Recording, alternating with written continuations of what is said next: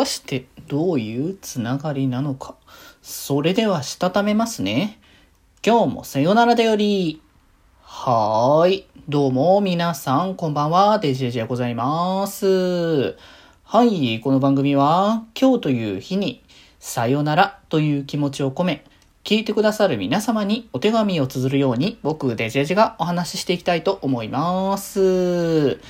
はーい。ということでですね、今日も、えーと、デジモンシーカーズの、えー、感想会という形でね、やっていこうかなと思います。ということで、えー、今日も、えー、チャプター1の続きというか、チャプター1の2ということで、エイジ、え、ウルフ・オブ・ナインス・アベニュー、えー、続けの話なんですけれども、まあ、あの、前回の、えー、流れで、えー、主人公の長住英二っていうのがクラッカーであって、まあ、デジモンたちを捕まえるみたいな感じのことをしているみたいな話が一応あっての説明だったんですけど、まあ、今回はまあちょっと、えー、場面が一個転換して、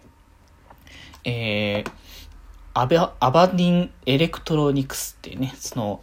会社ですかね。電子端末、ネットワーク機器、ファブレ半導体などを手掛けるトップ企業ということで、まあ、そこにこう、まあ、潜入ではないんですけど、えー、お仕事の流れでそのエイジがね、関わりを持っているということで、まあ、大企業とどうしてその、まあ、こう、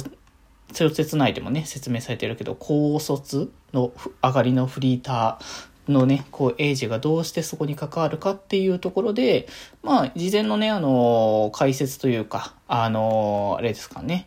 こう、プロジェクト紹介のところにもね、名前としては表示されていた、竜泉寺教授がこの、えー、アバディンエレクトロニクスの、えー、まあ、会、会長というか まあ、あの、株主的に20%を保有するね、大大々的なお金持ち的なね。そういうところの存在で、かつ大学の教授をやっているというところ。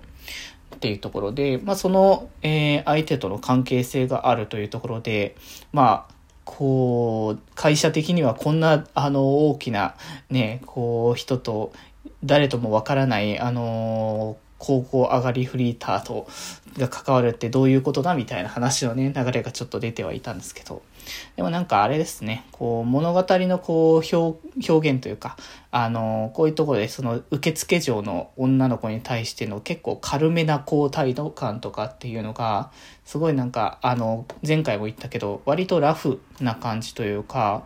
うん、すごい柔らかめな感じのキャラクター性をしているのかなっていうところで、まあこういう些細なこう会話の流れで、あの、キャラをね、理解していけるっていう部分ではあると思うので、まあね、まだね、その、このキャラクターたちがどんな、こう、物語を描いていくのか、そしてどんなキャラクター性なのかっていうところがまだ分かってないから、割とだからひょうひょうとした感じのキャラなんだな、エイジはっていう感じが、ね、あの、してきましたよね。で、まあ、そのね、流星寺教授にこう、連れられて、こう、とある研究研究施設というか、そういうところにね、こう出てくるというところで、まあなんかね、やっぱ、ちょっと近未来、ちょっとっていう言い方、ちょっとなのかどうかあれだけど、まあなんかゴーストゲームも未来っていう感じの設定感ではあったんだろうけども、まあこちらの設定も、まあこう今から進んだ先の未来っていう感じの話なのかなというところだと思うので、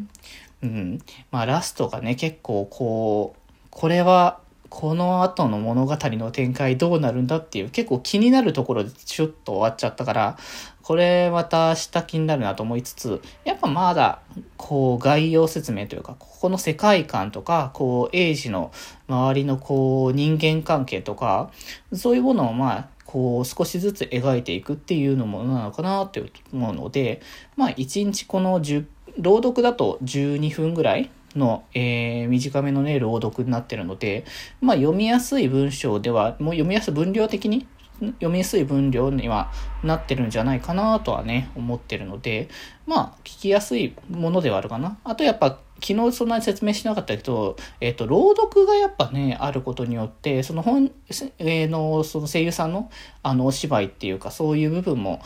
で、こう、耳に入りやすくなってくる。まあ、沢城みやくさんがね、やってるっていうところもあるので、すごくラフな分かりやすさ。で、男の人でも女の人でも、なるほどこういう感じの演じ方だなっていうところもね、すごくすんなり入ってくる部分でもあるし、あと BGM とか SE とかがつくことによって臨場感みたいなものも、やっぱ小説を読むだけだと出てこない臨場感も含めて出てくるっていうのはかなり利点なのかなっていう感じはしますので、まあ僕もだから本当に昨日も言ったと思うんですけど、えっ、ー、と、朗読の動画を流しながら、あの、小説の文の、文を読みながらこう進めていくと、あ、こういう世界観で頭の中でこういうことを想像しながらこう話が進めれるなっていう感じはね、しましたので、まあ、ということで、えー、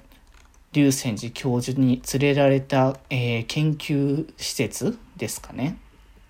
のところの、に何が行われてるのか、まあ、次回こうご期待ということで、また明日も感想を語っていきたいかと思います。ということで今日はこんなところで、それではまた明日。バイバーイ。